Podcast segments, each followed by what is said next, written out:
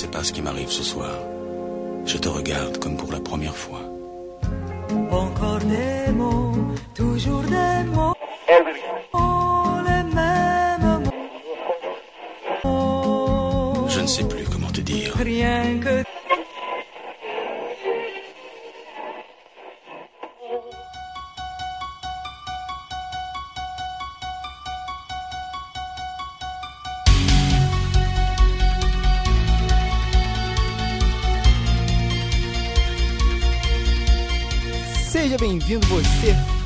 Vivo ou não, né? Nunca se sabe. A mais um episódio do Frequência Fantasma, nosso sexto episódio. A gente pensou em falar em algum tema de Natal nesse episódio, né? Porque sabe como é que é? O bom, o, o bom velhinho já tá batendo a porta aí, tá chegando, né? Só que na- nas nossas Já conversas. é Natal na líder. Já é Natal na líder, né? Já estamos até escutando aquela musiquinha. Só que, cara, nas nossas conversas surgiu um tema interessante. E a gente decidiu bater esse papo aqui pra dividir com vocês, que são os novos clássicos do cinema do terror.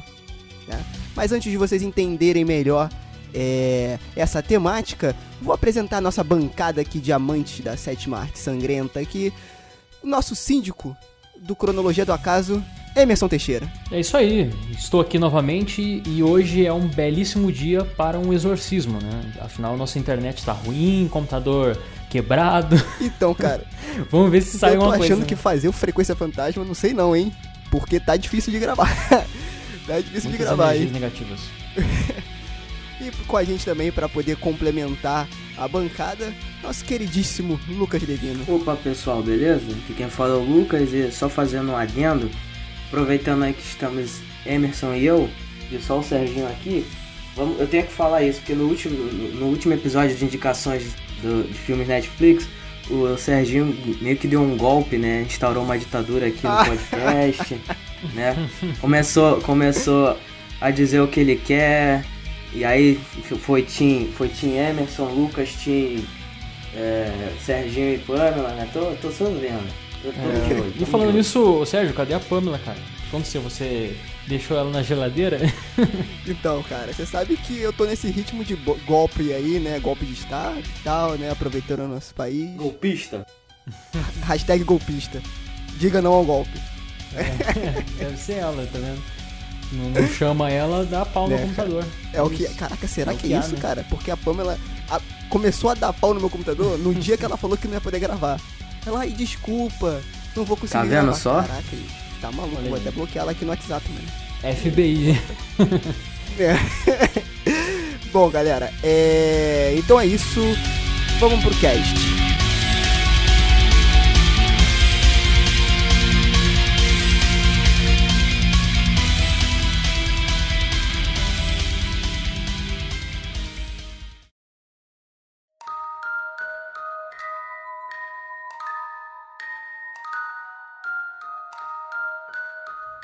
Isso, gente. É... Novos clássicos do cinema do terror, né?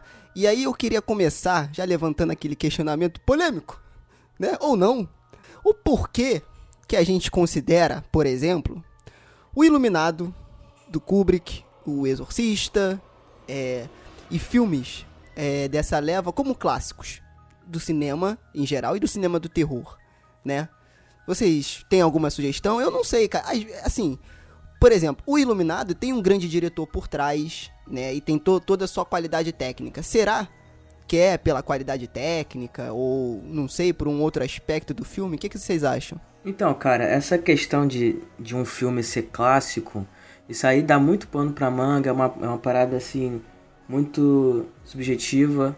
E é interessante analisar porque talvez um filme que você não considere clássico, pra mim seja, ou vice-versa, entende? Mas eu acredito que um clássico, pelo assim, se a gente for categorizar de alguma forma, tentar procurar algumas algo, algo, algo que, que especifique a respeito, talvez ele seja um, um produto ou uma obra que seja inovadora de alguma forma, que tenha revolucionado e que consiga também é, influenciar não só né, o seu nicho em específico, mas todas as outras demais áreas né, do, do interesse humano. Porque, por exemplo, você pode se interessar por. Você, não, você pode não se interessar, sei lá, por música pop, mas talvez ela influencie de alguma maneira algum estilo musical que você se interesse e por aí vai. Então eu acho que talvez seja por aí. É, porque assim, pensando por esse lado, é, sei lá, porque para mim, por exemplo, Sexta-feira 13 é um clássico do terror. Vai dizer que não é, é um clássico. Mas ele não revolucionou nada.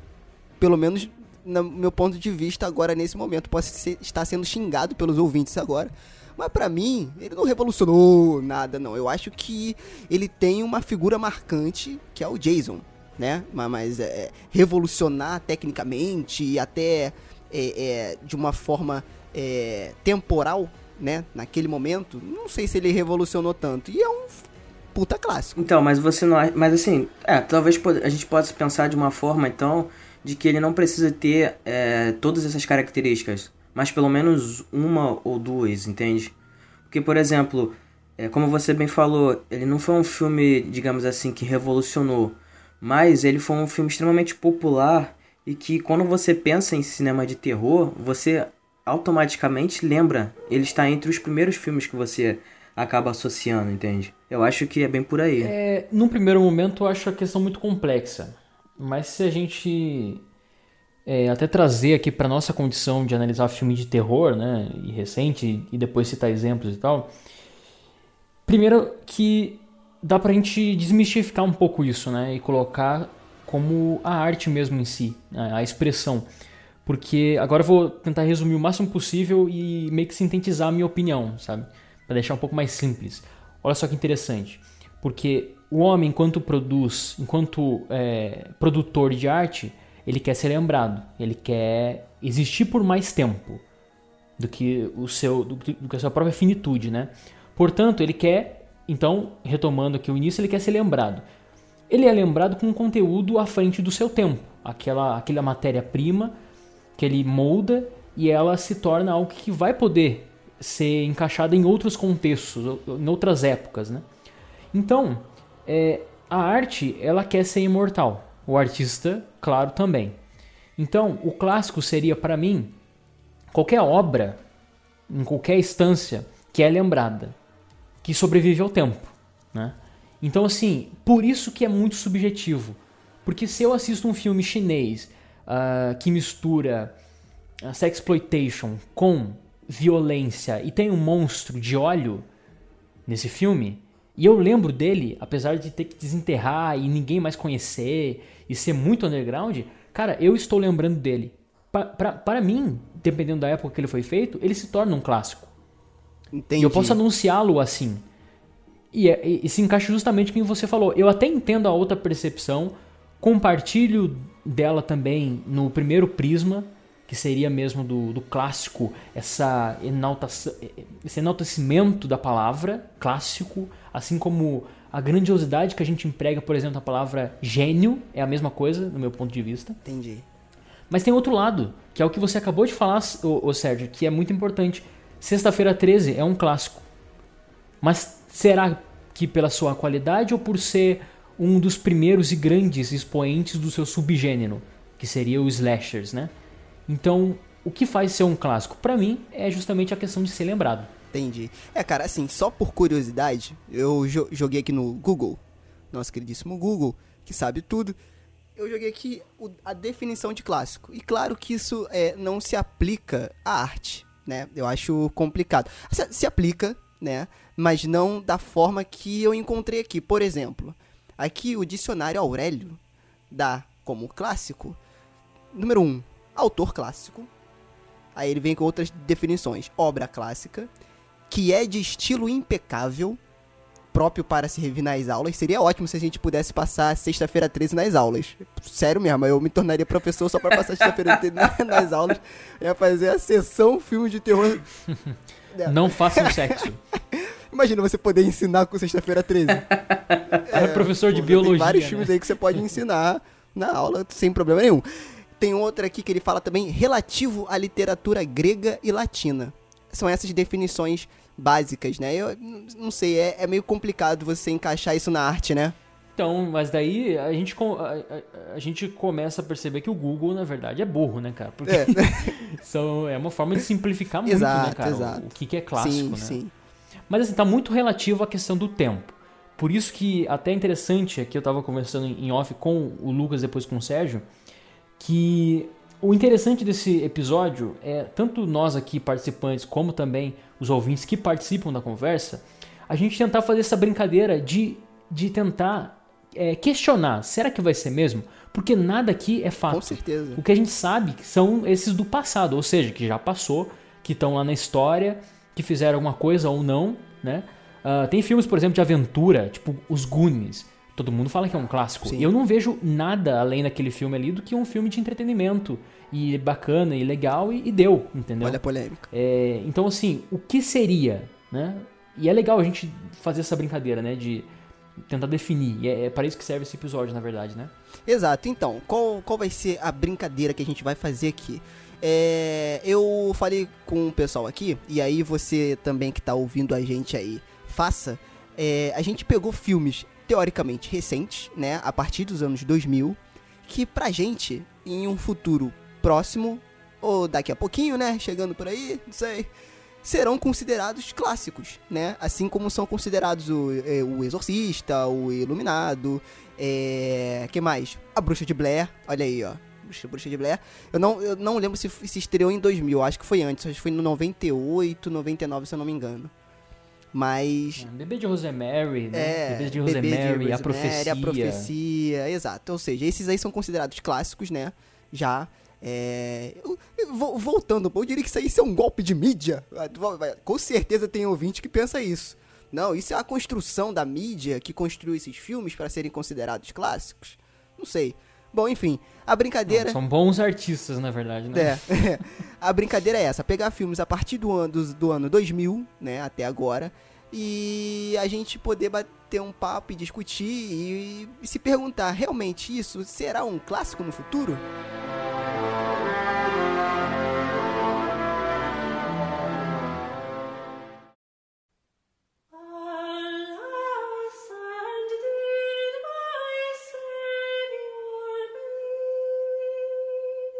Tem muita coisa, mas enfim, vou, vou começar com um aqui. Que é legal a gente fazer esse rodízio para tentar encaixar as nossas opiniões aí no meio, né? Então vou começar com um que eu já ia falar sobre ele primeiramente, que para mim assim é interessante que dentro do clássico, isso digo no cinema principalmente, que é uma mídia muito voltada mesmo ao entretenimento, às grandes massas e tal, é, assim como outras artes já o fora há algum tempo, né? Mas enfim, é interessante que dentro do, do, do, próprio clássico tem uma outra condição, que é o clássico instantâneo. Sim. Eu acho que alguns filmes entram nisso. Inclusive, alguns desses que a gente falou no passado é, entraram também. Tipo o Bebê de Rosemary, por exemplo. No seu lançamento, se tornou um clássico por tudo que o envolvia, né? O filme é mais um terror psicológico, mas a, o contexto social da época ali, as coisas, o próprio diretor, né, esse misticismo todo criou um, uma magia muito grande, né? E eu acho que tem um filme que eu vou citar primeiramente aqui, que o contexto, é, essa essa nossa inerência à, à crítica na internet, a, a, o desprendimento feminino, a libertação sexual, muitas enfim, eventos da Idade Média que a gente traz muito à tona hoje, né, como bruxaria, etc., e Inquisição, opressão, e, e, enfim, uma infinitude de temas que a gente que está muito em voga hoje, principalmente com o advento da, da tecnologia. Então, uh, o filme que eu vou citar aqui primeiramente é A Bruxa, dirigido pelo Robert Higgs, um filme de 2015. Eu tive a oportunidade de assistir esse filme no cinema e foi uma experiência maravilhosa e no mesmo tempo a pior experiência que eu tive na minha vida. Porque o cinema que eu fui estava lotado. Eu acho que chama atenção ter um bode na frente, né, do, do, do filme. E ele Cara, foi é vendido é de uma forma. É, péssimo, né? E ele foi vendido de uma forma completamente errada. Enfim, aí entra o produto, a forma que é vendido, enfim, não quero entrar muito nisso. Mas as pessoas estavam em massa esperando uma coisa que ele foi vendido, né? Que é o produto ali tal que eu, que eu mencionei. E o que aconteceu? As pessoas dentro da sala já na hora sentiram a diferença, a profundidade do tema, a profundidade do filme. Porque na verdade, ao invés de ser um filme de terror é, jogado na cara, jump square e, e, e etc., é um filme contemplativo, é um drama sobre a mulher, o desprendimento, sobre o que seria de fato a bruxaria e principalmente o que seria de fato o satanismo. Se a gente pesquisar um pouco sobre satanismo, ele está extremamente enraizado durante toda a história a questão do pensamento livre, do pensamento é, desprendido. Aí vai a sua crença ou não, eu estou falando aqui de uma visão histórica. Né? Uhum. Uh, enfim, do fato, aí claro que vai ter outras vertentes, enfim, dependendo da sua crença, você vai acreditar de uma maneira diferente, enfim, mas vamos colocar o que o diretor está querendo propor aqui. É, o, é toda essa discussão de uma maneira despida. Como que ele faz isso? Desde o primeiro momento, ele vai é, empurrar o mal, ou seja, ele vai pegar esse elemento maldade e jogar para instituição religiosa. Estou dizendo que é errado, estou criticando aqui? Não, isso seria absurdo da minha parte. É respeito em primeiro lugar. Mas ele faz isso de modo que ele, ele joga todo um contexto social, um contexto histórico, e ele joga a maldade para algo que nós estamos acostumados que é algo bom, que é algo que nos salva, então, no meu ponto de vista, e enfim, eu escrevi muito sobre o filme, é o, meu, o, o texto mais lido da história do Cronologia do Acaso, e tem muita crítica, as pessoas me, me, me, me xingam muito por causa desse filme, até hoje, mais de 130 comentários, praticamente todos me xingando, eu bloqueei muita coisa, mas enfim. É, assim, para mim é um filme que é, ele é a exemplificação de tudo que reúne num clássico. O filme tecnicamente impecável, com uma ideia maravilhosa, claro, porque não tem como você separar ideia da técnica, né? É como, Sim, por exemplo, uh -huh. você falar que um livro é muito bom e ele está completamente mal escrito, não tem gramática nenhuma, enfim, é a mesma coisa. E além disso, ele tem uma ideia extremamente é, visionária, ou seja, à frente do seu tempo, do seu tempo, mas que volta para o passado para olhar dentro de si, né, um aspecto muito interessante. E aí mistura também essa condição de violar. Né? O público ele vai no cinema para ser violado, não para não para não para se entreter. Eu, eu, detesto essa palavra quando relacionado à arte, né? Então, é, um filme clássico também está muito relacionado a isso. Eu acho que tem um pouco das violar-se.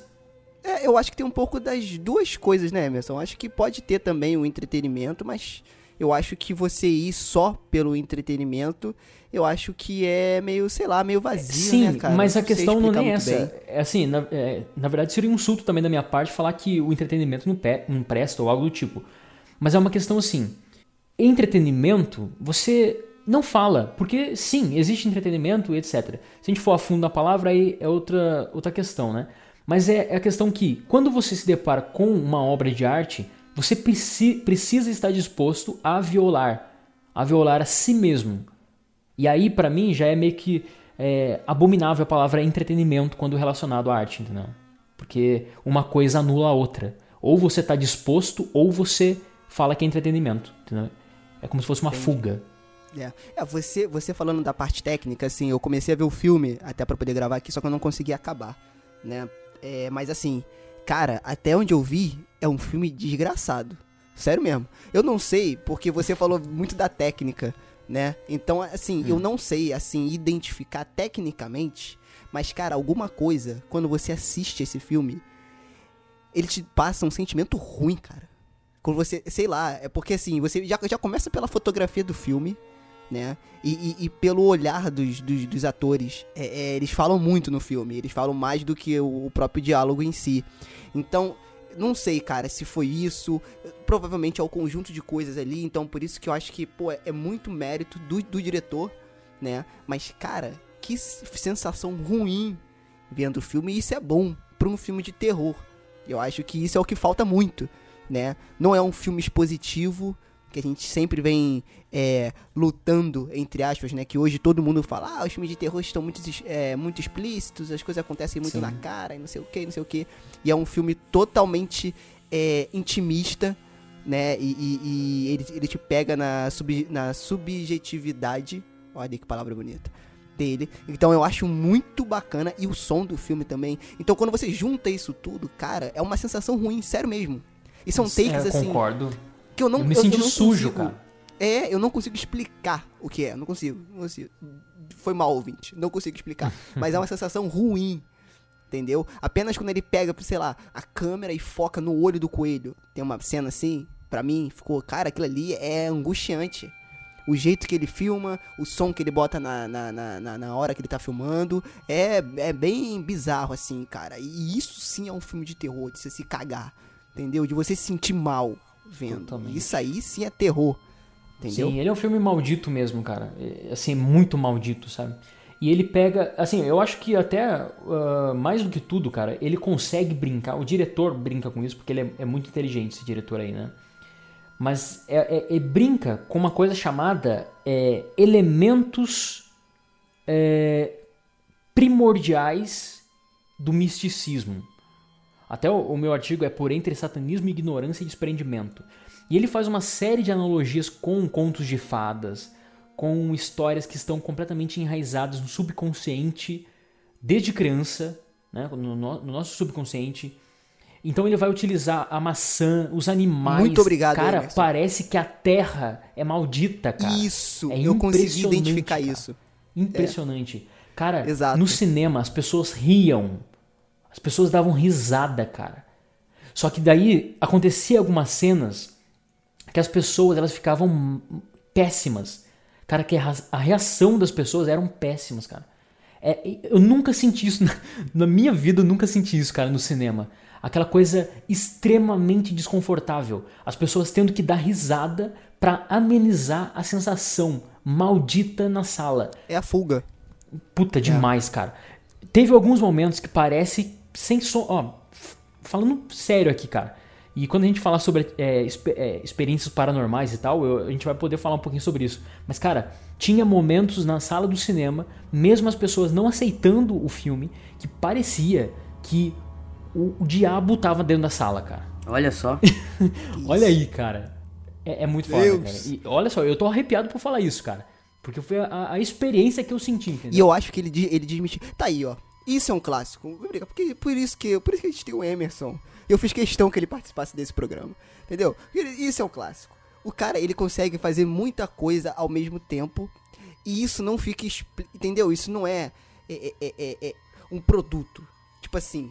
é- Ele foi tudo pensado, tudo bonitinho. Ele desmistifica o que é a bruxaria, como o Emerson falou. Então você tem aquela visão que é comercializada da bruxa, de não sei o que. Cara, ele desmistifica isso tudo. Ele desmistifica o que é sentir medo. Eu vou até um pouco mais fundo. Entendeu? Porque hoje em dia o medo é você pular da cadeira com um jump scare. Entendeu? Mas o medo não é isso, cara.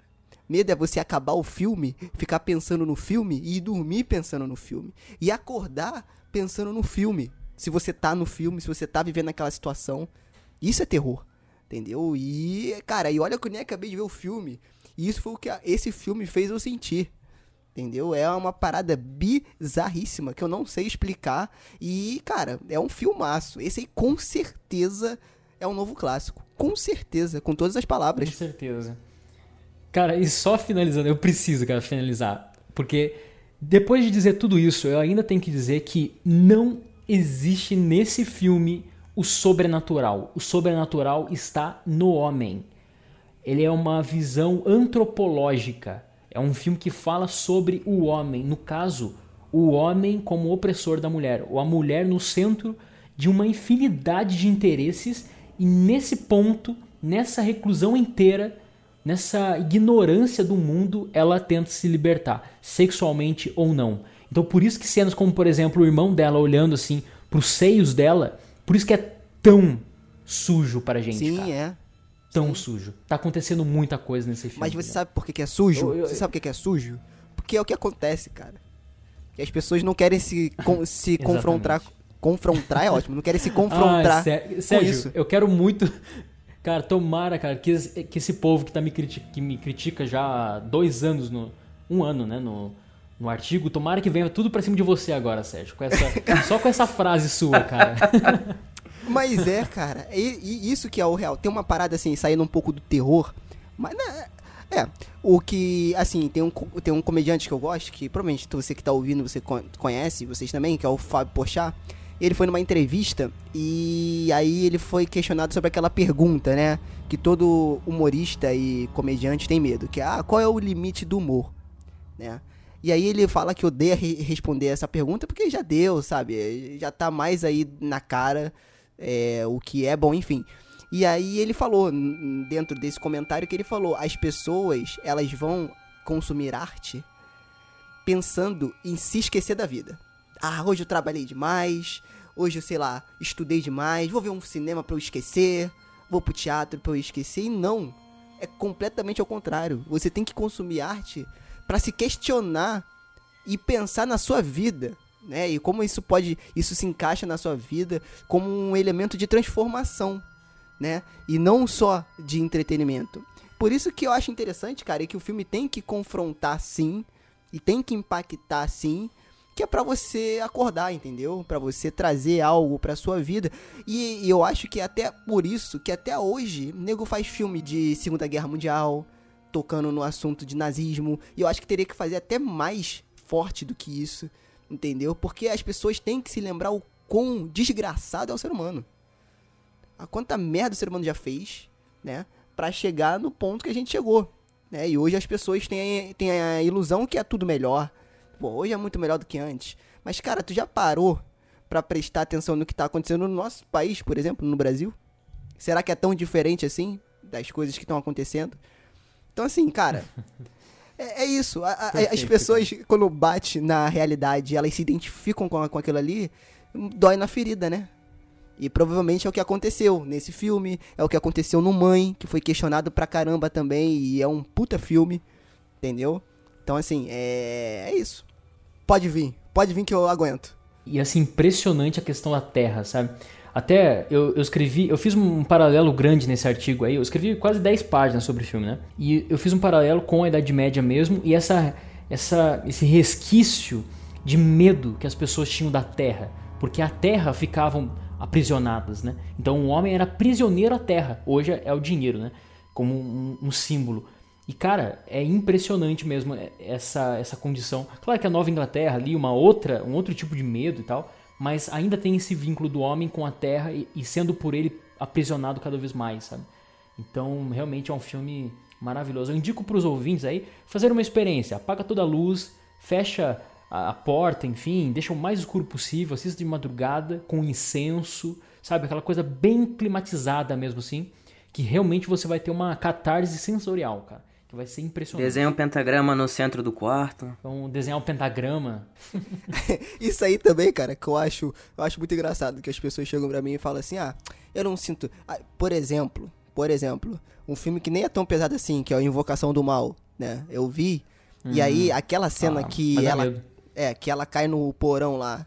Eu não sei se é spoiler.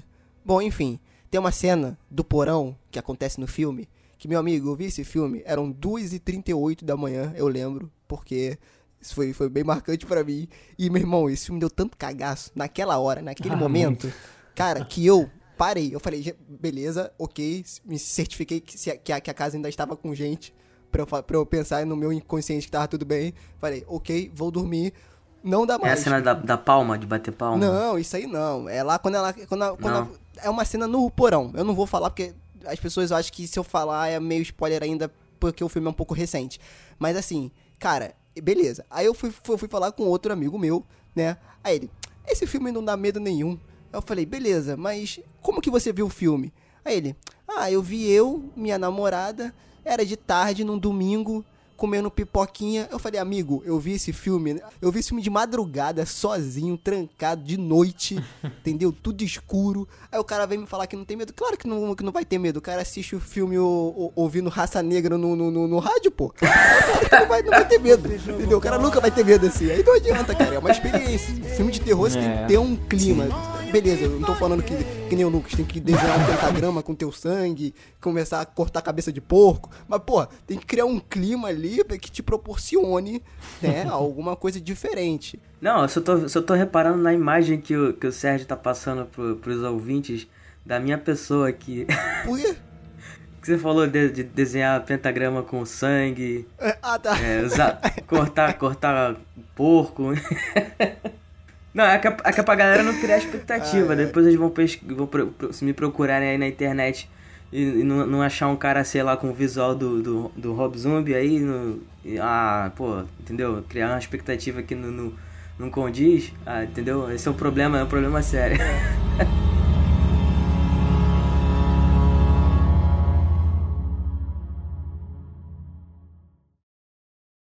Eu tava querendo destinar aí uma. Propor, na verdade, um, uma coisa um pouquinho diferente do que trazer um único filme e tentar é, construir argumentos para é, exemplificar por que, que eu acredito que ele, que ele seja né, um, um filme aí propenso a se tornar um clássico no futuro. E na verdade eu decidi fazer uma listinha de alguns filmes e tentar encontrar aqui com vocês características desses filmes que possam é, identificar como, como, como sendo é, potenciais clássicos. Aqui, indo direto para a listinha, para não, não enrolar muito, os filmes que eu separei foi Atividade Paranormal, O Albergue, Jogos Mortais, O Chamado e Invocação do Mal. E aí eu queria também né, é, ver a opinião de vocês com relação a esses filmes, porque o que acontece? É aquela, aquela voltando né, ao início do podcast, a gente estava pensando a respeito né, do, do conceito do que seria um clássico e algumas coisas que eu pude identificar a respeito desses filmes, que são a popularidade deles, e como eu tinha dito antes, é, em off aqui com vocês, que seriam na verdade filmes é, referências. Quando você fala sobre um gênero, no nosso caso aqui, o terror, é o que a primeira coisa que vem na cabeça das pessoas é esse filme em questão. Então, como a gente está falando sobre filmes mais atuais, de 2000 para cá, eu achei que, as, que esses filmes poderiam, assim, de alguma forma se tornarem clássicos no futuro. É, eles foram filmes que foram bastante populares, de alguma forma, não diria que inovaram, mas eles conseguiram causar um certo rebuliço, né? Se tornarem bastante comentados. Cada um deles com, com alguma coisa em, em específico. Por exemplo, Atividade Paranormal, por ser um filme extremamente simples e barato, e ele trabalhou muito, muito com isso, né, com as suas próprias limitações é, técnicas, digamos assim. É, trabalhar na, na, com, com algo mais sutil, com sugestões a respeito, entendeu? E não entregar muito. Mas eu vou te falar, eu vou te falar, eu ainda acho Bruxa de Blair mais clássico. Sim, sim, mas. Que o Atividade Paranormal. Mas Bruxa de Blair. Conceito. Mas Bruxa de Blair é 99. aí, já, aí já foge do. Droga, por um ano. Por um ano. Enfim, e aí, por exemplo, seguindo aqui na minha listinha, o Albergue, foi um filme que ele, ele, digamos assim, chocou por conta da violência gráfica dele. Então, eu me lembro que na época, quando esse filme saiu, muita gente estava comentando a respeito. Justamente por conta dessa questão. Lembrando que ele foi, se não me engano, de 2002, eu acho. Então, ele foi antes de Jogos Mortais. Essa questão de violência gráfica aí estava tendo né, uma, digamos assim, um hiato. E aí depois vem os Jogos Mortais logo em sequência, que a gente já discutiu bastante a respeito aqui no, podcast. O Chamado, que foi uma, que foi uma releitura né, de, um, de um filme japonês, de, de, de lendas do folclore japonês, trazida aqui por uma ótica ocidental. Então. Foi uma coisa interessante. É, eu acho que se você indicasse o oriental, eu até aceitaria mais. Uhum. Agora, o chamado americano Porra, Lucas. Aí tu garoteou. Porra, clássico. Tu acha. Sério mesmo, tu acha que o chamado americano vai ser considerado. Eu acho que o Emerson deve estar tá se contorcendo na cadeira agora. Que, não, porra, não, então. Exa... Chamado americano. Então, é exatamente clássico. isso. É, não é questão de eu achar que seria um clássico ou não. Mas é por conta do que o, o filme foi e de como ele conseguiu né, ficar né, no, no imaginário popular, entende? Ele foi um, hum. eles, eles foram de certa forma filmes que conseguiram é, transpor é, a sua mídia. Então você tem toda é, é na, na, cultura de alguma forma é, referências e, e, e, influências desses filmes. Mas assim questão de qualidade questão entendeu? Esse tipo de coisa não, não é o meu foco aqui. Não é o, o que eu tô querendo colocar em, em, em, em evidência mas assim, não é uma questão de eu realmente achar que esse, que esse filme em específico seja um clássico, não. Mas eu acredito que. É assim, porque é, é aquela questão. Você pode achar que não é um clássico, mas poxa, a maioria das pessoas vão, vão achar que é, entende? Então é meio difícil você, nesse sentido, né, nadar, con é, nadar contra a maré. Enfim, eu acho que. Mas aí, realmente, vale você acha que a, a galera que curte realmente terror, sem ser a massa, esquece a massa, a galera que curte realmente terror, pode achar o chamado um clássico do terror? Então, mas eu acho que. Eu acho que, eu não, acho que por esse, nesse sentido, ele pode ter sido o filme que abriu as portas para as pessoas procurarem o original, entende? Então, de alguma forma, assim, ele, ele, ele contribuiu nesse sentido para a obra de, uma, de um modo geral. Eu não sei o Emerson, mas aí da tua lista, o único que eu concordo que realmente pode virar um clássico no futuro, que eu até pensei em falar, mas depois não, é o Invocação do Mal. Entendeu? Porque uhum. ele veio numa cesta de filmes onde realmente as expectativas de filmes de terror estavam bem baixas. E ele é recente, né? Se eu não me engano, ele é de 2014? 2000, 2014 ou 2015, né? 2014, 2000, acho, que é, acho que é 2014. É, ou 2013, sei lá. Ele é um pouquinho já, já antigo, assim, né? Entre aspas. Então, assim, eu acho que a maneira com que ele se propõe a assustar não é tão nova, mas o jeito que ele é dirigido uhum. e filmado eu acho legal. E aí eu acho que beleza, pode ser que no futuro, com esse alvoroço todo que tá tendo aí do, do, do da criação do, do, universo e tal, que na minha opinião de merda vai cagar tudo, né? Porém, como filme único, eu acho que ok. Até porque eu acho que o 2 já foi bem mais fraco do que o primeiro. E os spin-offs que estão saindo também não me agradaram tanto assim, não. Entendeu? Mas, cara, não sei. O Albergue, se você for ver hoje, o Albergue, ele é considerado um cult. Não sei um clássico. Mas ele é um filme cult. Se você entrar lá, claro que a gente já discutiu isso aqui, mas se você entrar lá nos cults da Netflix, tá o Albergue lá. Ele é considerado um filme cult. Porque eu não sei. Uhum. Entendeu? Mas tá lá. Entendeu? Então, mas é, são, são essas questões de, de, de fenômenos é, populares, e eu tô dizendo assim. Não, beleza, é, é a tua visão de clássico. Porque, por exemplo. Por... Eu só, só acho que a gente vai perder muitos ouvintes com você falando que o chamado será um clássico do não, terror. Não, cara, porque olha, olha, olha só. Porra, que podcast aí, especialidade de terror, falando que o chamado é clássico do terror.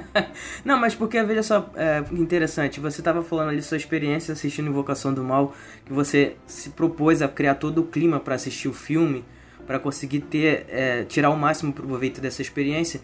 E eu também fiz o mesmo, entendeu? Eu assisti o filme de noite com, com as luzes apagadas, é, procurando entrar no clima do filme, mas eu não consegui me assustar com o filme em momento nenhum. Eu, eu fiquei mais intrigado com a, com a questão da história dos Warren, enfim, do que é, do que é, ser atingido pela atmosfera do filme, entende? Então é por isso que eu, eu tô dizendo que às vezes você pode não achar que o filme seja bom, ou que o filme seja assustador, ou que ele cumpra seu papel como um filme de terror, mas para as outras pessoas pode ser que seja, entende? Então, assim, para não ser um pouco, é, digamos assim, prepotente da minha parte, eu preferi, assim, não trazer filmes que eu particularmente acho que seja, mas que eu consegui identificar que, que nesses filmes é, houveram, de alguma maneira, é, características que pudessem torná-lo um clássico no futuro, entende? Entendi. Foi muito bonito, muito romântico. Mas agora, esquece as pessoas. Eu quero ouvir do seu coração, Lucas. Me é, fala um filme. Fala pelas pessoas. Um filme que você acha que vai ser um novo clássico. Agora. Vai, fala. Um filme. Do seu coração. Cara, um filme que eu vi recentemente, mas bota recentemente nisso, que você já até mencionou ele aqui, que eu acho que vai se tornar um clássico, mas por conta da, da digamos assim, da discussão que ele gerou, mais, é, mais específico no seu nicho, que é o Mãe. Eu acho que esse filme pode ter um potencial. Aí. Agora sim, Lucas, é disso que eu tô falando. É disso que eu tô falando. O Lucas vem cheio de, ah não, é porque pras pessoas pode ser um clássico, mas pra mim, meu irmão, joga na cara. Isso, fala assim, ó, mãe, mãe, isso aí, ó. Várias discussões, se ele é terror, porque ele foi vendido como um terrorzão, né? Teve gente que saiu da sala, ficou indignada. Ficou indignada com o filme. Eu, né? eu acho, eu acho. Terrorzão. Não, pra mim é terror. Pra mim o filme é terror. Porra, meu irmão, se aquilo ali não é terror, meu irmão, não sei mais o que que é. Sem sacanagem. Porque aquele filme ali, meu irmão, aquele filme ali mexeu com, com, com, meu, com meus sentimentos ali na hora do, do cinema. Me arrisco a dizer que quase liguei pra minha mãe. Sério mesmo. E olha, olha, olha, a conotação que eu fiz aí sem querer. É. Sério meu, cara. Porque, assim, esse filme tem muita coisa envolvida, Sim, não sim. é só o terror, Com certeza. né? Mas rola terror ali sim também, cara. Rola É, mas só pra, Agora tá, sim. só, pra jogar, só pra jogar uns pontos quentes, eu não acho o chamado um filme bom. Eu só coloquei na lista porque realmente eu achei. Aí, ó, tá eu achei. É claro, eu, eu- eu- praticamente fui crucificado agora pelo Sérgio e pelos ouvintes. Eu senti, eu senti aqui, por mais que as pessoas ainda não, não viram, porque isso é gravado, obviamente, mas eu senti os, ola, os, os olhares, o julgamento, entende? Eu me senti aqui na, na bruxa. Cara, aí sim, o Mãe é um bom filme pra se discutir. Acredito que daria até um podcast inteiro, né? Só que como passou um pouco a onda, a gente não conseguiu gravar. Mas o Mãe daria um bom podcast, hein, cara? E tenho muito assunto e muito pano na manga pra falar do Mãe. É, o Mãe é um filme cheio de alegorias também, né? Acho que ele se encaixa bastante com a bruxa, inclusive. Exato. E ele entraria. Eu não coloquei na minha lista porque eu, eu achei mesmo que um de vocês dois ia citar. Mas Mãe também entraria aqui só. ah, até pra fortalecer o que eu tava dizendo, né? Ele entraria plenamente na condição de clássicos instantâneos, né? Primeira exibição dele no cinema. Quem acompanha cinema, gosta muito de filme de terror e tal, ah, sabia que ele ia virar um clássico, entendeu? Não só como filme de terror, mas como filme, né? Porque um bom filme de terror ele transcende o seu próprio gênero e vira aquela coisa é, que brinca mais com a condição do ser humano mesmo de, de pureza, né? Da inocência. O bom filme, ó, na minha opinião de bosta, o bom filme de terror, ele vira uma peça sociológica. Ele vira uma Ah, peça onde você E a gente falou disso, né, no, no primeiro episódio. Exato, Fica aí a dica exato. pros ouvintes, né? Então, a gente Exato. falou, né?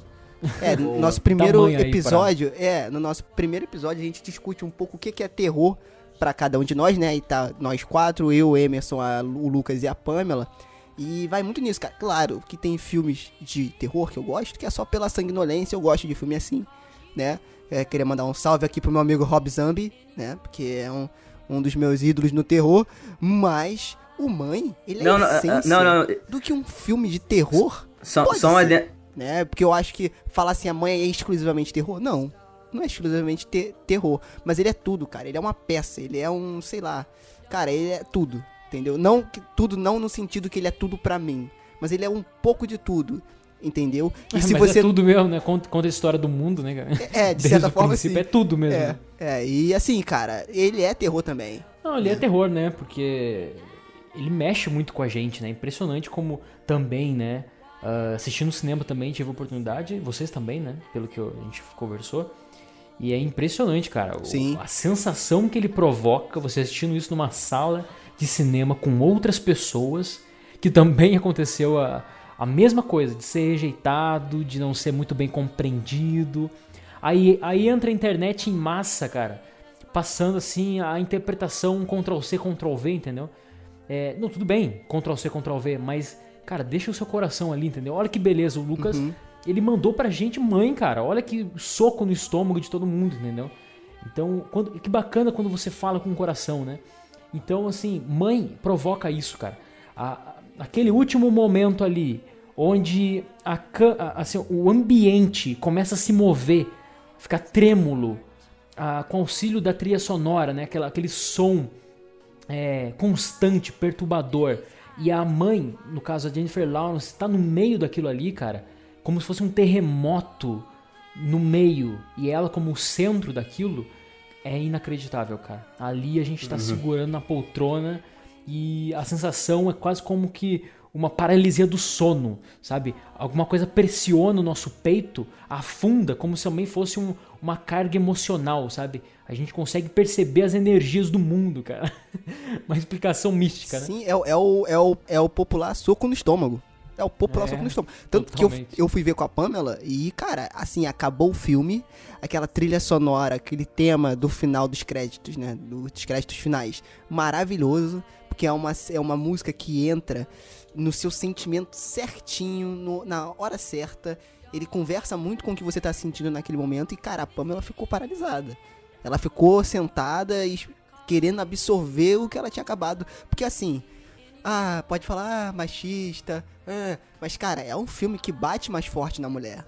Entendeu? E a mulher sente mais. Assim, eu acho que é é consequência. Entendeu? Eu também, assim, eu fiquei meio que chocado, mas eu acho que a mulher sente mais.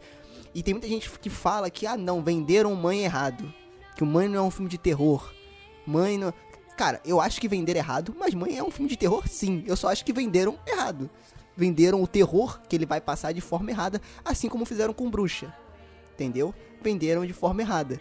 Mas, cara, de qualquer forma, é um filme que te deixa incomodado. É um filme que faz você questionar sobre o seu comportamento, né? Teve, teve um cara que assistiu, que é o meu amigo do trabalho, né? E ele falou assim, cara, eu acabei o filme e já pedi já perdão pra, pra minha namorada por tudo que eu fiz. por tudo que eu fiz. Falei, pô, amor, me desculpa aí. por tudo que eu fiz. Então, tipo assim, é um filme, cara, que faz você refletir. E a gente vai cair naquele, como a gente falou, mesmo coisa da bruxa, né? E, cara, é um puta soco no estômago, entendeu? E é terror, sim. É um thriller, sim. E não deixa de ser assustador. E é um clássico instantâneo. Temos que lembrar. Esse aí, com certeza. Com certeza. Porque ele foi mal aceito pelo público, ele foi vaiado, ele foi mal compreendido, não sei se eu falei. Ele tem, ele é perfeito na sua ideia técnica, enfim, contexto geral, ele é um produto uhum. artístico excelente.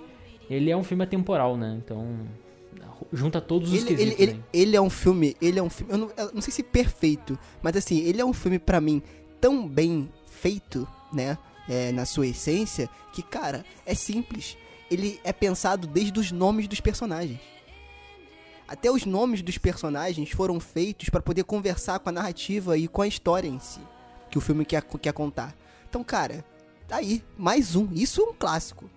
Isso é um clássico. Isso é um filme que vai ser usado como referência. Tipo assim, ó, tá vendo como você faz isso aqui, ó? Não sabe? Então vê o mãe. Que é. você vai saber.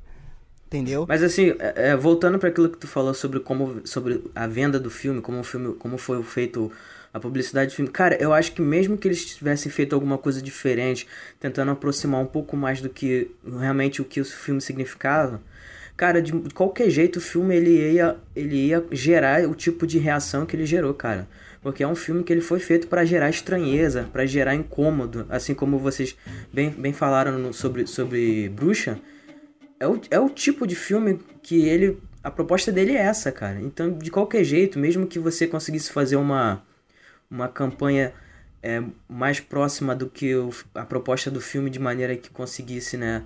É, ser mais, digamos assim, honesto. É, mesmo assim, as pessoas, depois que terminassem de assistir o filme, iam sentir, entendeu? Essa estranheza que, que elas sentiram, e aí todos os tipos de reações que a gente viu a respeito.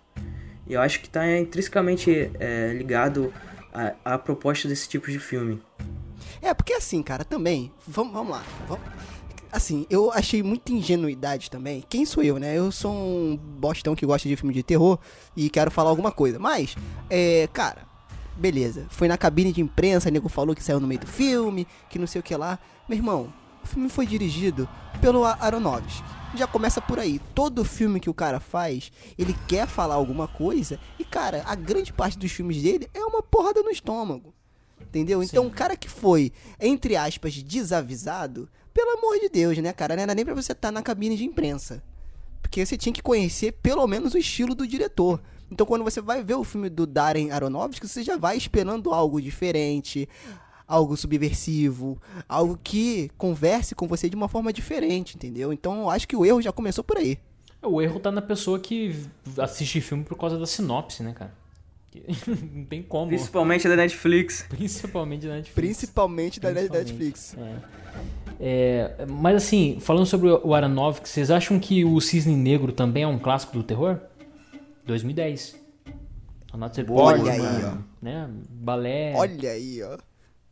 Uh, então, eu acho que cara, Aronofsky ele tem, na verdade, três filmes de terror clássico a partir dos anos 2000, cara. Primeiro, Hacking para um Sonho, onde adolescentes ali vão ter vivência com a droga. Aquilo ali é total um filme de terror, talvez o mais violento em relação a drogas que eu já vi na minha vida. É, ele tem o, o, Cisne Negro, né, que eu acabei de citar, e o Mãe. para mim são Cara, os três aí. O Cisne Negro, é, o Cisne Negro o Requiem, não sei. Assim, ele é um, um clássico para mim, mas não sei se seria do terror. para mim, tá, tá, Emerson? Acho que foi, foi muito da forma que eu assisti também, do momento que eu tava na minha vida. Então, tipo assim, não do terror. Mas o Cisne Negro agora tu me deixou com a pulga atrás da orelha. Porque eu não tinha me esquecido do Cisne Negro, cara. E ele também é uma porrada no estômago, o final dele é devastador. Cara, Cisne Negro é total um filme de terror, cara. Total. É. Cara, mas eu, mas eu acredito que toda a condução do filme até o seu desfecho, cara, é um, é um terror psicológico ali bem, bem é, é, digamos assim, evidente, cara. Ela passando na rua vendo o rosto dela mesmo em outra mulher, cara, aquilo ali é muito. É sensacional. Já aconteceu com a gente, sabe? Aquela coisa, aquele sentimento é próximo, assim, identificável, sabe? Que você se projeta numa outra pessoa. É uma coisa tão simples, cara. É, uma, é um estudo de psicologia tão elementar, mas no filme, com aquela trilha sonora, é muito, é muito profundo, cara. E falando de trilha ser, sonora, o, o você falar como um clássico, cara, é interessante porque a trilha sonora dele é aquilo que eu tava falando sobre, sobre é, os aspectos né, do filme, ele conseguir de alguma forma transcender o seu, o seu escopo, né? E, e conseguir ser referenciado em, em outras, é, é em outras partes né, da cultura. E, cara, a trilha sonora do, do Requiem é, virou praticamente um hino pra desgraça, cara. Vocês já, rece já receberam algum, alguma daquelas correntes falando sobre o fim do mundo? E aí tá tocando a, a, a trilha sonora, cara. É sensacional. Sim, é verdade. A música do Clint Manson é fantástica, né? Não só nesse filme, como em toda a sua parceria com o Aronofsky, né? É, mas, cara, para mim, assim, total também, o, por exemplo, a cena da Ellen Burstyn andando completamente destruída por causa do seu vício na rua, aquilo ali para mim é crucial, cara, em termos de terror, sabe? E o filme também, gravei um cronologia sobre ele, mas uma coisa primordial para colocar aqui, justificando a minha, a minha lista aqui com ele, né? Na verdade apareceu do nada, você citou aí o Mãe e apareceu. Porque ele, ele vai pegar o vício, mas ele não vai falar sobre o vício de drogas somente. Drogas ilícitas, né? Ele vai falar sobre qualquer tipo de vício. Vício em televisão, vício em celular, vício e, e etc. E como que isso nos afeta. Por isso que é tão uh, amedrontadora a experiência, entendeu? o clássicos, né? Muitas, muitas pessoas falam sobre o. É que eu tô falando de, disso, vou começar a falar agora, porque o Lucas citou o chamado. Eu acho que o chamado original, sim, é um, é um clássico, porque ele é um filme investigativo, é um filme policial. Isso é bem interessante. Isso no, no remake do Gore Verbinski acabou, assim, ficou bem chato. É, mas entendo também a questão da, da, fita, sete dias, apesar de achar que isso tá acabando já, sabe? O filme já tá entrando meio no esquecimento, assim. Mas uh, sobre o cinema asiático. Muitas pessoas falam que o cinema asiático é um dos melhores de filme de terror que são produzidos atualmente. Não só terror, mas enfim, a gente está falando de terror aqui, né? Vocês têm algum representante desses filmes aí de, de terror, além do chamado, é, que vocês acham que seria extremamente bem contextualizado dentro dos clássicos? Porque tem vários. Tem filme do Takashi Miike, o, o Audition, tem o aquele Almas Reencarnadas, tem o Grito, Água Negra, tem muito filme, cara, popular, entendeu? É, cara, então, é... Então, esse aí, o, o Água Negra me chamou muita atenção. Eu não sou um grande consumidor de terror japonês, né, e asiático em geral. Eu sei que eu deveria, até por gostar desse gênero, então tem muita coisa, principalmente japonesa e coreana, que é bem legal. Eu tava começando a consumir muita coisa tailandesa, cara. Que também eles têm um, um, uma, umas lendas e conceitos bem loucos que eu acho Muito bem diferente. Mas eu não tenho Espíritos, um a morte está ao seu lado. Aquele filme da então, fotografia. Então, esse aí é, ja, é japonês ou é, ou é outra nacionalidade? Tailandês. Tailandês. Então, Inclusive, esse era um que eu ia também, né? citar. Né? Esse era um que eu ia citar. Que pra mim, eu não sei se eu, diria ele como um clássico, mas ele me marcou bastante. Como não você fala de filme asiático, eu lembro primeiramente dele até antes mesmo do que o, o Chamado e, e o Água Negra e esses outros. E o Grito também, entendeu? Então Bacana. eu já lembro logo de Espíritos. Aquele que vocês citaram o, no, no podcast sobre Netflix, né? Invasão Zumbi, você acha que é um clássico? Virou um não. clássico do não. gênero? Não. não. Pra mim, não. O, o Sérgio citou é, aqui é, cinema asiático e falou de coreano. Cara, eu me lembrei de um filme agora que, cara, na minha opinião, no fundo do meu coração, mora aqui no Kokoro, eu acho que o Hospedeiro vai ser um clássico. Pra mim ele é um clássico. O que, que vocês ah, acham? Tem potencial sim. concordo. É, mas tem bastante filmes asiáticos, né? Um filme que eu citaria é do Kiyoshi Kurosawa, um filme de 2001 chamado Pulse, ou Cairo, como ficou traduzido aqui, que é sobre um grupo de jovens que eles são abalados por um suicídio repentino de um amigo deles lá. Aí, assim, a, a, tudo começa com uma figura fantasmagórica que aparece na tela do computador de um deles. Aí o que, que acontece? O filme ele vai mesclar a, a internet que estava em, em, ascensão em 2001, né, com os eventos paranormais. Então é um filme bem interessante. E se eu fosse citar um aqui, além do Audition do Takashi Miike, que eu acho que já é clichê, né, eu citaria esse esse Cairo aí, que eu acho um, um belíssimo filme. Isso digo asiático, né?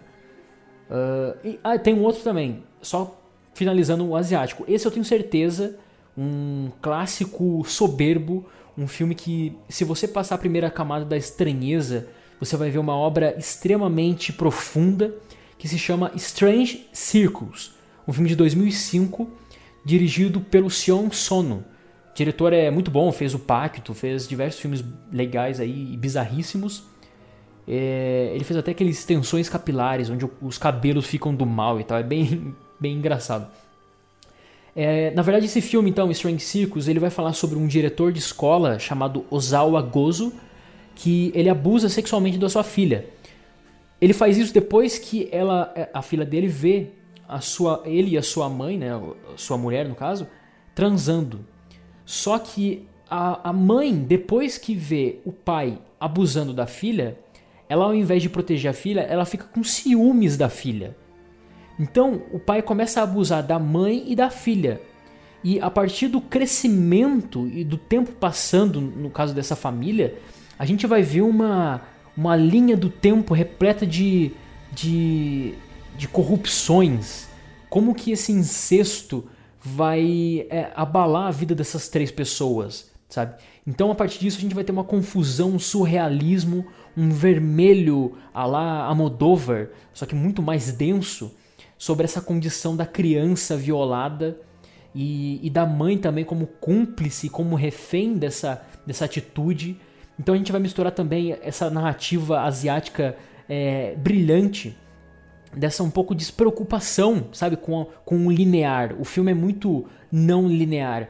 E aí tem violência, tem assassinato, tem incesto, é, o sexo é tratado de uma forma doentia, tem muita vingança. É, é, é, impressionante esse filme, cara. Strange Circus. É fascinante. É... é, esse aí eu diria que é um filme família mesmo, né? Muito família, muito família. Literalmente. Inclusive, inclusive eu assisti com meu cachorro. Ai, que beleza.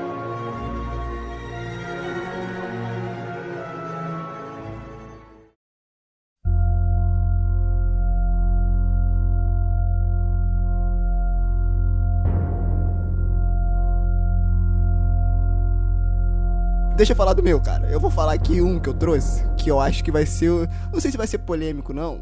Mas eu considero que no futuro é, ele será um filme bastante. Bastante não, mas ele. Acho que ele será um clássico no futuro, relevante. Que é O Nevoeiro, de 2007, cara. Né? É, ele é baseado no conto do Stephen King. Né? Falar do Stephen King agora que ele tá na moda, agora é It, It pra um lado, uhum. It pro outro né? Agora todo, agora todo mundo ficou fã do, do Stephen King.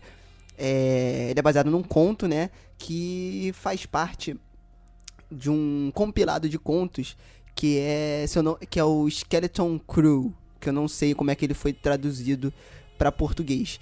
E, cara, é, eu achei um ótimo filme. Eu assisti ele é, faz uns dois dias né, antes da gente gravar isso aqui. E, cara, eu acho que ele levanta várias questões legais no filme e que ele consegue ser popular e ao mesmo tempo trazer questões muito significantes, né, e ensinar e ensina como trabalha essas questões, principalmente no que diz respeito a confinamento, porque você tem muito filme de terror que trabalha com essa questão do confinamento, né? De ter, tarem, é, de ter pessoas estranhas em um único ambiente e como que essas pessoas vão conseguir lidar com essa situação.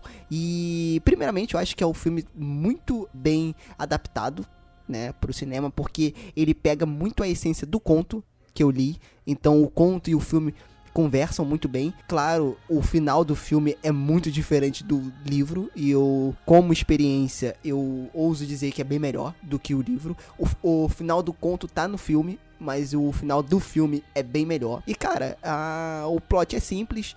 O cara sai para fazer compras com o filho dele no supermercado e nessa be belíssima viagem de final de semana com o filho dele, né? Ir ao supermercado. Viagem não, né? Essa saída, né? Ir ao supermercado, fazer compras e voltar para casa. Só que quando ele tá fazendo compras, cara, a cidade é tomada por um nevoeiro muito denso. E as primeiras pessoas que saem do nevoeiro, que saem no nevoeiro, são mortas. E ninguém sabe o porquê. E o filme se desenrola aí. Tanto o filme quanto o conto. O conto ele conta. É, o conto conto é ótimo, né? Ele conta um pouquinho antes ali do nevoeiro, né? para desenvolver um pouco a família e tal, essa relação mas o filme ele conta também muito bem e desenvolve muito bem a relação dos personagens, então você se preocupa com os personagens que estão ali e a história se desenrola aí, cara. Eles presos nesse supermercado e se questionando o que, que eles vão fazer a partir de agora. Eles não sabem é, o que, está acontecendo ali, né? E fica nisso, a gente sai, não sai, o que, que a gente faz, né? E, cara, é muito bacana porque ele foi dirigido pelo Frank Darabont, que foi o diretor de Um Sonho de Liberdade e, de, e da Espera de um Milagre. Também contos do Stephen King, né? Só que mais voltados pro drama. E aí, quando foi lançado esse filme, ficou bem na dúvida, né? Se ele ia conseguir dar conta e tal, porque é uma coisa puxada mais pro terror mesmo, né? É, do Stephen King. Cara, foi muito bem. É, para mim, é, foi muito bem desenvolvido e ele se deu, se deu bem nessa. Mas a primeira coisa, e a coisa mais importante que eu acho que o filme se desenrola, e eu já acho que eu tô falando muito aqui, é a questão dos personagens e da relação humana dentro de uma situação extrema.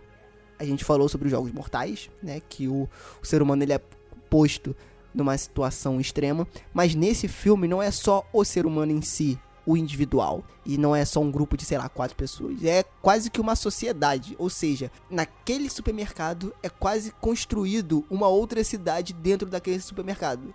Então, assim, você vê pessoas de estilos totalmente diferentes, que falam de forma diferente, agem de forma diferente e começam a constituir pequenas comunidades dentro daquele supermercado.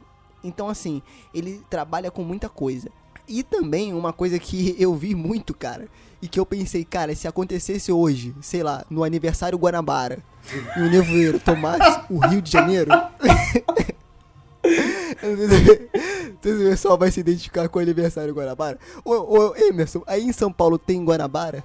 Hum, Supermercado? Não, aqui não. Na minha cidade não tem. Joga aí no YouTube, pelo então, amor de Deus. Pro pessoal se ambientar, o que que é o aniversário Gua... o aniversário Guarabara, que o Lucas deu. Eu vou deixar no post do episódio, eu vou deixar o link de um belo dia, no primeiro dia, né? Vou botar. No primeiro dia do aniversário Guanabara, quando as portas se abrem. Aniversário Guanabara. Cara, é uma loucura a lá Senhor dos Anéis Guerra das Duas Torres. Ali você vê a natureza humana. Exato. E então, eu fiquei pensando, cara, se no aniversário Guanabara as pessoas ficassem presas é, durante o dia todo, né? E no caso no filme foi mais de um dia, e tivessem que lidar com essa situação, ia ser exatamente a mesma coisa. Principalmente no Brasil que a gente vive hoje, nesse Brasilzão. Por quê? No filme você vê a relação é, das pessoas ali, consegue-se criar uma comunidade religiosa dentro daquela situação. E é aí onde é desenvolvida a personagem mais interessante do filme, né? Que eu esqueci o nome dela, que é a senhora Carmody, eu acho. E ela começa sendo a desacreditada, né? Porque ela fala que tudo aquilo que tá acontecendo é por conta de uma praga religiosa, né? Um castigo divino, né? E a gente sabe, para quem leu o conto e para quem vai ver no filme, que não é. Na verdade, são monstros, né? Que estão ali fora, que por alguma coisa que aconteceu, eles estão dentro da, do, do nevoeiro. E aí, quando as pessoas vão se vendo nessa situação onde elas não têm o que fazer, ou seja, numa situação de desesperança, as pessoas estão desesperadas, né? Elas começam a acreditar no que a mulher tá falando. E aí ele vai, ele vai se desenvolvendo. Eu acho que ele fica numa linha muito tênue entre o filme popular, né? Que ele é bem simples, e ao mesmo tempo essas questões interessantes. E o final do filme, cara, eu sei que é um filme de 2007, faz 10 anos aí, né? Quase 8, quase 11. Mas, cara, é, eu não vou falar o final do filme. Eu espero que você que não viu. Você que já é fã de filme de terror, provavelmente você é, já viu o, o, filme e sabe o final. Mas tem uma galera que tá conhecendo, que quer conhecer mais filmes assim, que não assistiu o filme. Veja esse filme. O final desse filme é muito surpreendente é muito bacana e é muito singular. Assim, eu acho que o Frank Darabont foi muito corajoso em fazer isso num filme que pode ser taxado de popular. Um filme onde você espera fi o final felizes para sempre. Não é bem assim que ele se desenrola. É, só, quero, só queria que é, fazer, muito, né? fazer uma observação aqui. Cara, é, é impressionante, cara. Acho que só cinema mesmo para fazer uma coisa dessa. Porque eu nunca odiei tanto na minha vida uma pessoa que nem sequer existe como aquela senhora desse filme. É muito irritante. Eu acho que casa assim muito muito de uma forma muito interessante com toda essa essa característica dos filmes que a gente citou anteriormente, essa questão da religiosidade, da de como isso afeta socialmente, culturalmente, entendeu? Como as pessoas reagem em, em um ambiente, numa situação extremamente opressiva, entende? Eu acho que isso, que esse filme ele tem, ele, ele, tem muito desse aspecto. Exato, porque ele se passa todo dentro do supermercado e você, em teoria, só conhece o protagonista e o filho dele. É, é, o, mil, é o, o único personagem que é apresentado de primeira, de primeira mão, assim, com o mínimo de base, né? Construída, é o protagonista e o filho dele. E cara, eles conseguem desenvolver, o diretor consegue desenvolver dentro do supermercado os outros personagens só com ações e eu, eu, acho que basicamente ações, porque ele não fala assim, ela é religiosa, ele é o caipira, esse é o desacreditado, esse, não, cara, ele consegue fazer isso só com ações, com pequenas ações dos personagens dentro daquele ambiente e que fica claro para quem tá assistindo e, que você já se satisfaz com aquilo ali. Você fala, cara, eu já, já entendo o personagem para que eu aceite que ele haja dessa, dessa forma.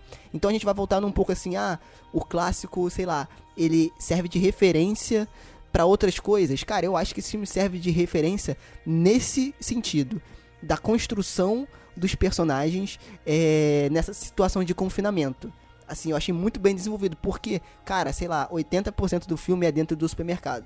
E você não enjoa, são duas horas de filme e você é, é, você não fica com aquela sensação de maçante, de uma coisa que não passa, que não, não, não desenvolve. Por quê?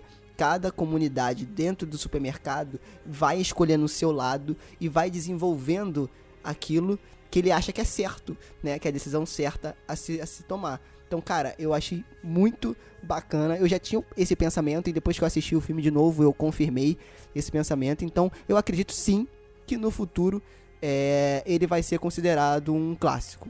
Um novo clássico do cinema de terror. É, eu não vou falar nada porque eu assisti no ano de lançamento, né? Ou seja, fazem 10 anos. E não curti. Eu lembro que eu curti a questão do monstro, do desconhecido, do desconhecido e tal. Uh, mas se for pegar um filme da mesmo, mesmo naipe, assim, de pessoas dentro de um lugar, eu até prefiro preferir a experiência de assistir, por exemplo, O Bar, sabe? Eu lembro muito desse filme, todos os detalhes e tal, mas não me desce, cara. Não me desce. Acho um filme bem comum. E a questão de ser clássico, eu acho que ele já tá meio esquecido, sabe? Então, ele é um bom filme. Eu lembro disso. Eu sentindo, eu saindo da sessão, falando, ah, é um, um filme legal, bacana final realmente bem é, bem corajoso e tal. Mas não acho, cara, não acho brilhante a sua análise aí, bacana. Tô até pensando em reassistir até, sabe? Assim, eu acho que o conto em si, eu acho que o nome Stephen King, ele é muito forte, né? Tanto que estreou uma série na Netflix chamada O Nevoeiro, que foi uma bosta, né? Ninguém curtiu. Realmente a série era muito ruim, que tentou re retratar o, o conto, só que dá uma outra roupagem. Foi horrível, foi horrível. E, cara, eu acho que se não fosse pelo filme, eu acho que eles não se arriscariam em tentar fazer a série. Porque o filme ele ficou na cabeça de muita gente como um bom filme de terror, como um filme. É, nem diria terrorzão assim, mas eu acho que mais o um mistério e um suspense, né? Tem terror porque tem a questão dos monstros, de a tripa para fora, etc, né? Até porque eu acho que os monstros é a parte mais fraca do filme. Eu acho a, re a renderização dos monstros e o jeito que eles são feitos ruins. Então eu acho que se mostrasse menos, eu acho que o filme ainda ser mais assustador ainda, tá? Mas, enfim, eu acho que é um dos motivos deles tentarem fazer a série e é, foi o filme. Foi a, a, a, o filme ter. está quando. Be beleza, você pode falar que ele tá esquecido, mas quando você se lembra do filme, você traz sempre coisas boas do filme, seja perso os personagens, seja a situação, seja o final do filme, que ele é bem impactante. Então, assim, é, é, eu acho, para mim, no meu coração, no fundo do meu coração, eu acho que ele será considerado um clássico no futuro.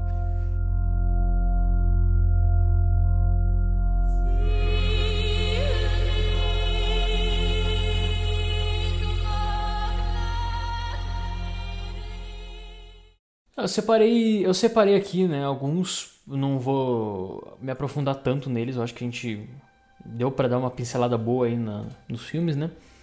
Mas assim, uh, o primeiro que eu, que eu separei aqui é um filme que, na verdade, ele é mais um drama, claro, mas ele tem o lado do terror, o thriller e tal, que é um filme do Yorgos Latimos, é um diretor Lantimos, né? Que é um diretor grego, o filme é grego, que é o Quinodontas, ou Dente Canino, de 2009. Esse filme ele fala sobre uma família, é, tem três filhos e eles moram numa casa isolada. Uh, aparentemente uma família normal, etc. Só que quando a gente vai aprofundando um pouco mais nessa, nessa rede familiar, a gente vai vendo algumas obscuridades. A principal e, e claro, a, a mais impactante é que essas crianças elas são prisioneiras na verdade. E os filhos de, desse casal, eles nunca tiveram contato com o mundo exterior, né? Então quem cria, educa e ensina todas as coisas são os pais. Só que eles ensinam de uma maneira completamente absurda o mundo. Então uma flor não é uma flor, uma, uma porta não é a porta, uh, irmãos não são é, bem irmãos, isso metaforicamente falando é, um, um, irmão transa com o outro. É, é uma questão assim, só assistindo para perceber. A, a questão da manipulação do poder com pessoas cegas, né? E como o poder utiliza isso, como o poder utiliza a ignorância para iludir mesmo a, as crianças, né? os jovens e tal. Isso coloca de uma, de uma maneira metafórica. É um filme é, revoltador, é um filme extremamente doentio na questão do, do, trabalho com os personagens, mas super interessante na sua proposta filosófica. Filme bem interessante, Dente Canino de 2009. Um outro filme, eu tinha que citar um aqui sul-coreano. Eu perguntei para você sobre o Invasão Zumbi. Eu acho que dentro do subgênero zumbi, ele é um, um clássico. O diretor ele fez um filme chamado o, o Rei dos Porcos e tal, uma animação bem interessante. Depois ele fez uma animação é, derivada do Invasão Zumbi, bem interessante também. Mas esse Invasão Zumbi eu acho, eu coloco ele como um clássico do subgênero, porque ele pega o, o zumbi e é essa coisa estereotipada do, do, zumbi e tal, que cai quase numa, numa piada interna, e coloca uma, uma, uma, uma camada também muito social, sob viés muito social. Uh, então gosto bastante desse filme e acho que vai ser uma, um clássico do subgênero. É um filme cheio de problemas, mas ainda assim, a sua maneira frenética uh, faz com que o filme. Eu acho que o filme vai ser lembrado dentro do subgênero, né? Então, cara, eu acho que dentro é... desse, sub, desse subgênero, eu acho que tem um filme hum. que consegue ser mais, vamos dizer, clássico, entre aspas, do que ele. É, que também é a partir dos que anos é a Noite 2000. dos Mortos Vivos. Não, porra. Aquela, a Madrugada dos Mortos. Pra, pra, mim é o único. Não, eu acho que a Madrugada dos Mortos, cara, ainda consegue ser mais... Não sei, cara. Eu acho que, por exemplo, no Madrugada dos Mortos, é, se eu não me engano, foi o primeiro filme dessa nova leva de zumbis que trouxe uma nova roupagem pro zumbi. Pro monstro zumbi em si, né? Você falou dessa forma frenética do do que de, de como o zumbi age no filme coreano, que é o Invasão Zumbi, é, que para mim foi muito mal retratado no Guerra Mundial Z. Já no Madrugada dos Mortos, ele contextualiza e dá uma nova roupagem pro filme que originalmente é do. Caraca, Me falha o nome agora. Romero. Romero. Do, do Romero, é. Originalmente é dele, mas foi refilmado pelo Snyder, né? Pelo Zack Snyder. E, cara, eu ainda acho o Madrugada dos Mortos mais icônico, né? E, assim, consequentemente, um, mais um clássico do que o coreano. Mas, enfim. Legal, uma, é uma boa lembrança. Gosto também desse filme. Não acho que é um clássico assim, mas, mas gosto bastante. Mas na verdade, eu tô falando aqui só como um filme que vai ser lembrado, na verdade. Né? Deixa eu me corrigir aqui, porque o único filme de zumbi clássico, o único filme bom, assim, é 5 de 5 a nota, sabe? É o. A madrugada. Como que é? Eu acabei de falar. A, morte, a, morte, a noite, a noite, a do, noite. dos mortos-vivos. Isso. É o filme de 60. Ah, esse filme né? é muito bom. Esse é o único para mim, cara, porque filme de zumbi, não sei, não rolou ainda comigo, não. Sim, então, a gente, vai, a gente pretende fazer um episódio dedicado aos nossos amiguinhos zumbis, né? Mas ainda assim, eu aconselho muito a quem gostou da Noite dos Mortos Vivos, como você, mas não sei se você já leu o livro A Noite dos Mortos Vivos, não. né? Que é baseado no roteiro, é um livro da, da, da Dark Side, a gente não tá ganhando nada para falar isso, mas eu tô indicando porque o livro é muito bom e ele complementa. Não é nada, então corta. Então, não, mas ele complementa muito a experiência do filme, cara, porque ele traz algumas questões ali dos personagens que é bem legal. Então você que gosta dessa temática e gostou do filme, leia o livro A Noite dos Mortos Vivos, que é muito bacana também. É, continuando aqui então, mais três indicações rapidinhas aí. Um filme sul-coreano, precisava falar sobre algum filme sul-coreano, porque eles conseguem fazer uma mescla de, de gêneros. É, a, a, o tema em si, ele tem vários desdobramentos as ações dos personagens vão conduzindo para isso. Eu acho que fica sensacional, principalmente com os filmes policiais e tal. É bem bacana o, novo cinema é, sul-coreano, um cinema fantástico, um dos meus preferidos atuais. Eu vou citar um aqui chamado Eu Vi o Diabo, de 2010, dirigido pelo Kim Ji-hoo. Uh, tem o Mixi Choi, que para mim é um dos melhores atores que existe na história, não só do cinema sul-coreano, né? E na verdade esse filme é de vingança, é bem extremo quando a ação pega mesmo.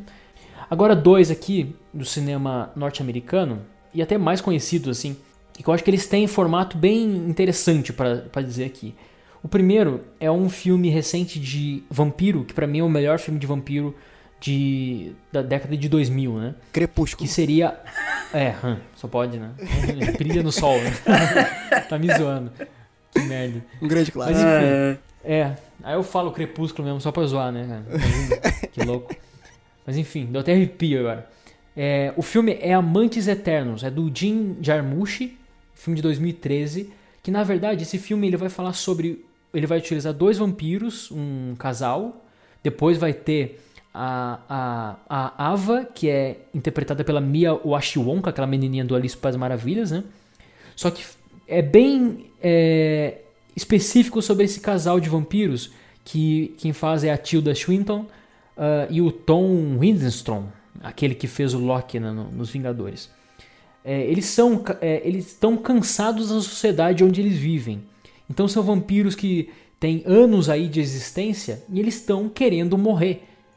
Cara, e assim, é um filme Maneira premissa, hein, hipster. Cara? Não, é demais, cara.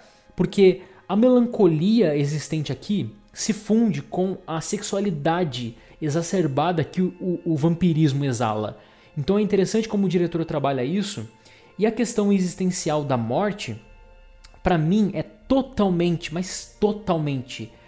Não, não vi isso, não, o diretor não falou, não, não vi entrevista, nada, mas é, é o existencialismo da Simone de Beauvoir no livro Todos os Homens São Mortais é a mesma coisa.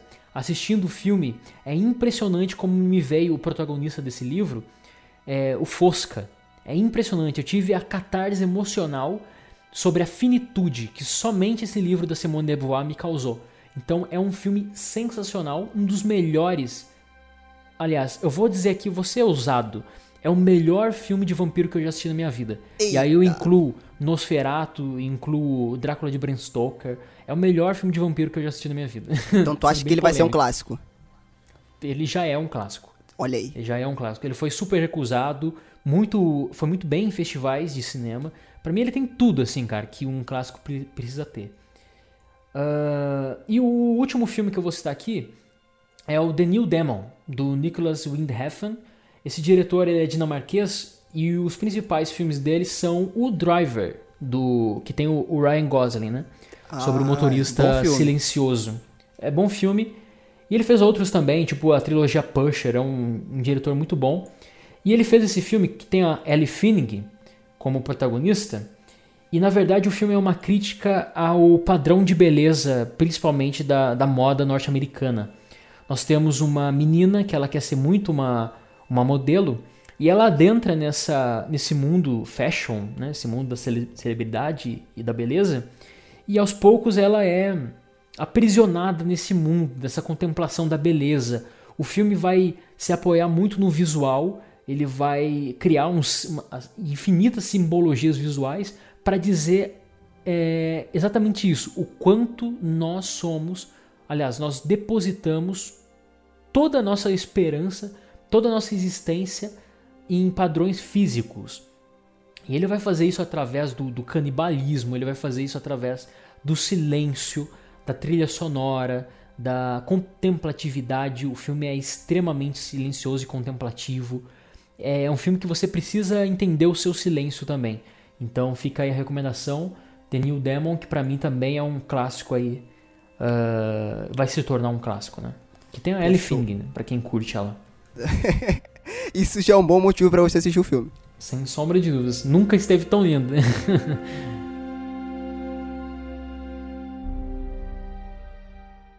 Cara, pra encerrar, eu vou falar um outro aqui que eu pensei que não sei se vocês, amigos ouvintes, e vocês aqui da bancada, vão gostar, né?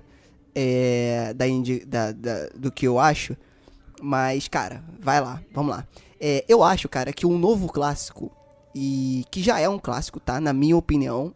Não sei se eu considero ele assim, mas eu acho que também não importa muito pra gente, né? Não importa pra mim, mas a mídia já considera ele um novo clássico, que é It Follows, ou em português A Corrente do Mal, de 2014.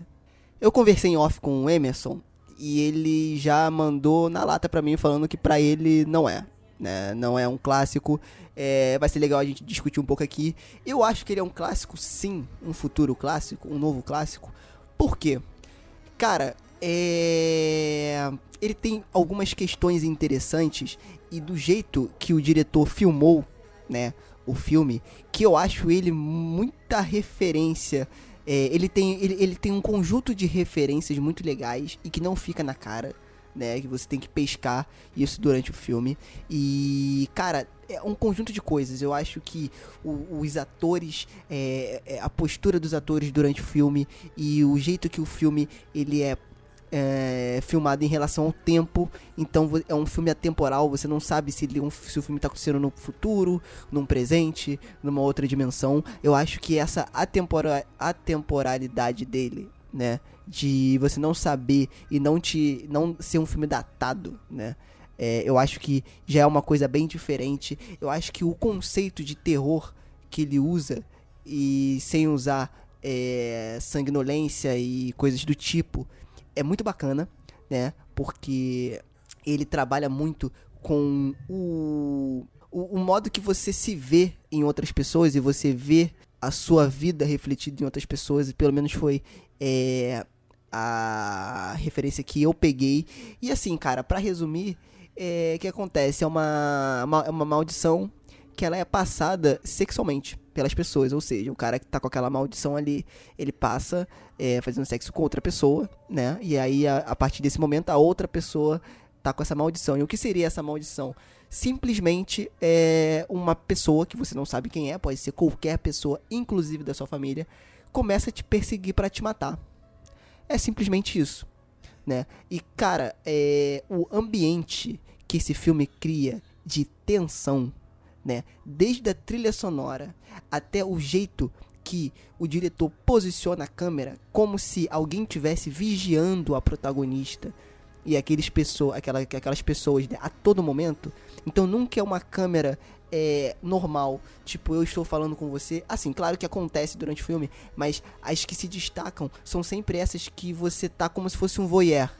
Você tá de escondido, espiando aquela pessoa, né? Como se você fosse o cara que fosse pegar aquela pessoa ali, a, coisa que fosse pegar aquela pessoa ali. Eu acho muito bacana que ele não especifica no filme o, o, o que que é, simplesmente acontece e o filme mostra a fuga e o desespero da protagonista tentando passar ou acabar com essa maldição. Cara, é, é para mim é muito bacana por esse conjunto de coisas assim. Eu não sei para vocês, não sei se vocês assistiram o filme, o que, o o que vocês acham, mas para mim é, ele já é um novo clássico. E aí você vê coisa interessante, algumas características novamente surgindo aí nesse filme, cara, com relação a questões culturais, o que, que é socialmente reprovável, a questão da sexualidade. Você vê que tudo isso aí tá, tá de acordo com os filmes que a gente vem aqui, né? É expondo como possíveis novos clássicos. E é um filme totalmente atual, cara, porque trabalha muito. A, a, a, maldição em si é isso, né, cara? É uma doença sexualmente transmitível. Pronto. Transmissível, né? É, pra, se não ficou claro para quem assistiu o filme, é isso, cara, entendeu? E aí, como que isso pode se tornar um karma na vida de uma pessoa, né? E, e, e o ponto de vista das pessoas que têm essa doença e, por exemplo, tem tem que é, carregar esse fardo durante a vida inteira, né?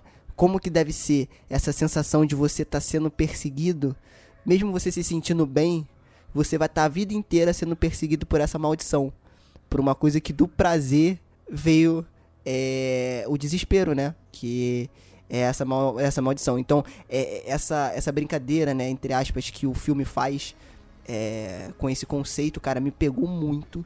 E assim como mãe, e eu comparo ele sim, né? Não, claro, tecnicamente é uma outra história, mas de impacto, eu comparo ele sim com tanto com mãe quanto bruxa de como ele pegar um conceito simples que é em si a doença sexualmente transmissível e passar isso para um ambiente de terror, cara, e, e, mostrar o lado da pessoa que tem essa doença, né? E pelo menos eu inter, inter, é, pelo menos eu interpretei assim é, como que é o fardo que essa pessoa leva durante a vida inteira, né? Então, assim, é... Cara, eu achei extremamente... É, é eu vou, não subversivo porque ele não mostra assim nada de novo em sua essência, né? Mas o jeito que o David Robert Mitchell, né, que é o diretor e, ro e roteirista do filme, trabalhou essa questão. Então, para mim, ele já é um novo clássico do cinema de terror. É um filme muito bom, mas com um final medíocre. Que estou bastante, Tu inclusive. achou, cara, o final ruim? Não, não, não gosto da solução do filme, cara. Entendi. É que nem o uh, Cloverfield 10. Se fosse aquilo ali embaixo ali, e você tava falando agora há pouco sobre, sobre drama e como as pessoas reagem no lugar... Uh, no lugar que elas são obrigadas a ficar, ficarem juntas, né? E as máscaras irem caindo, enfim. A coisa a la Bonuel, né? Em Anjo Exterminador. Cara, esse filme seria fantástico, seria um clássico, mas daí também no final ele distorce completamente, enfim, não, não vejo assim. É que nem esse, cheio de referências bacanas e tal, mas acho que o final brinca muito com o espectador, entendeu? É uma solução muito fácil, assim. É tipo, estou criando uma obra fantástica, então o final pode ser qualquer coisa, sabe? Não, não curti, cara. É, eu, tenho coisas muito positivas nele, né? Por exemplo, o uso dos figurantes, cara. Poucas vezes eu vi no filme uma, uma utilização tão impressionante dos figurantes. Não, isso é muito bacana, porque vai cair naquele lance do jeito que o diretor filmou o filme, né? Então, tipo assim, é, todo o posicionamento de câmera e a fotografia foi pensada para isso, para você não analisar só a protagonista no primeiro plano, mas para você ver tudo que estava acontecendo em volta, inclusive os figurantes.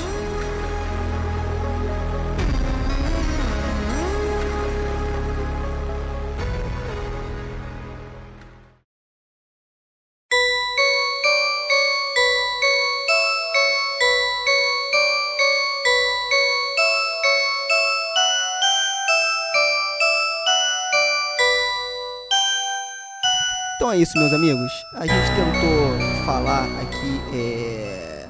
adivinhar filmes que serão futuros clássicos, né? Pra nós. Então a gente teve muita coisa até nova que eu não conhecia. O Emerson trouxe alguns filmes bem legais aí que vale a pena a gente dar uma pesquisada. Teve muito filme popular, filme recente, né? E fica a discussão. É, antes de encerrar, eu queria falar com vocês, cara. Eu quero primeiramente agradecer os downloads que têm sido feitos aí do Frequência Fantasma.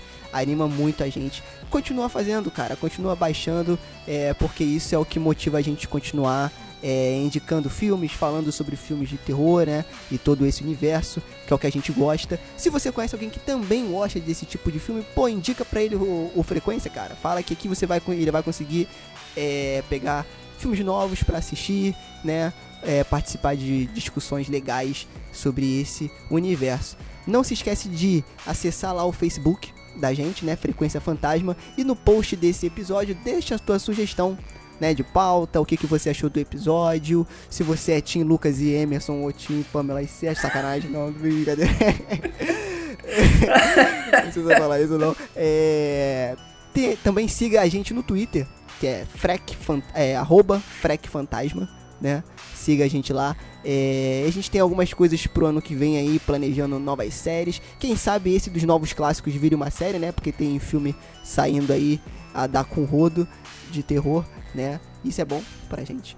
E eu quero agradecer muito essa bancada maravilhosa que me ajudou a bater esse papo hoje. Primeiramente, muito obrigado, Emerson Teixeira.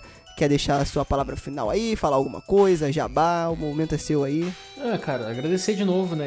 Bacana a nossa parceria, legal. Sempre temas bacanas que dá pra, pra desenvolver bastante, né? Apesar de parecer no primeiro momento simples. E é isso, esse é o último episódio do ano, não, né? Não sei. Quem sabe? Não sabe?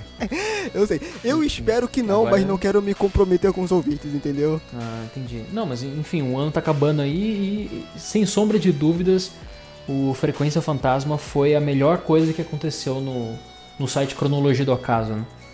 Porque me sinto mais acompanhado, como eu já falei para você. Não sei se os ouvintes sabem disso, né?